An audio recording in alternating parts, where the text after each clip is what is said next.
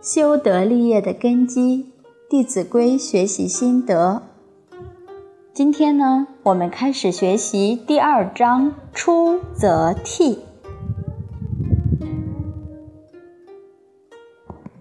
孔子讲：“教以悌，是恭敬天下为人兄长。”也就是说，悌道就是恭敬兄长，恭敬长辈。他的德用也是无量无边的。要知道，一切众生都是我们的父母。所以，对一切众生都要以一种孝顺心、恭敬心来对待他们。孝是一种心态，表现出来的必定是恭敬，这就是剃道。普贤菩萨在《华严经》提出十大愿望，第一愿就是礼敬诸佛，礼敬诸佛。包括礼敬一切众生。出则悌这篇呢，总共包含十三条。我们先来看第一条：兄道友，弟道恭，兄弟睦，孝在中。这一条是讲兄弟姐妹之间一定要做到互相友爱、互相恭敬。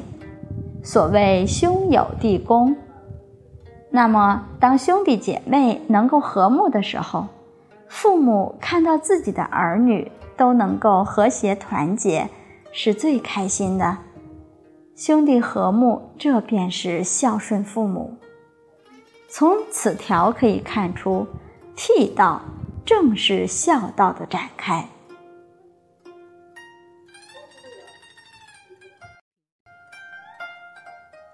在唐朝呢，有一位官员叫做崔勉，他侍奉母亲非常的孝顺。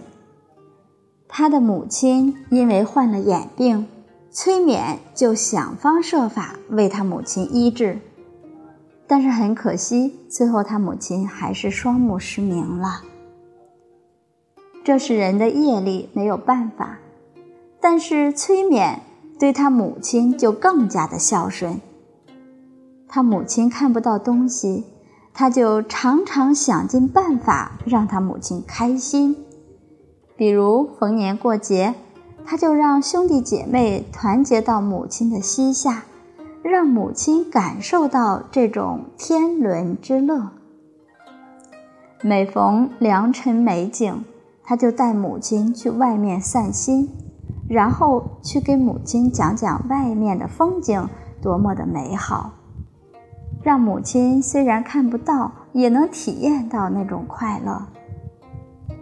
后来他母亲去世了，崔勉非常的难过，并为他母亲终身吃素。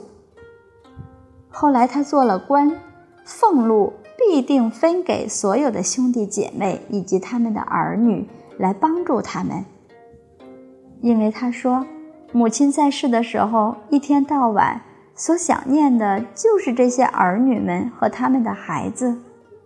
现在自己能够帮助大家，帮助家里的这些亲戚，也是对母亲的报答。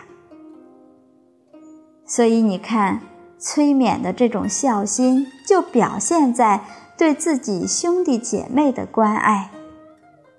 因为崔勉有这么一种孝德，后来也考上了功名，做了高官，官做到了侍郎。他的孩子也一直做到了宰相。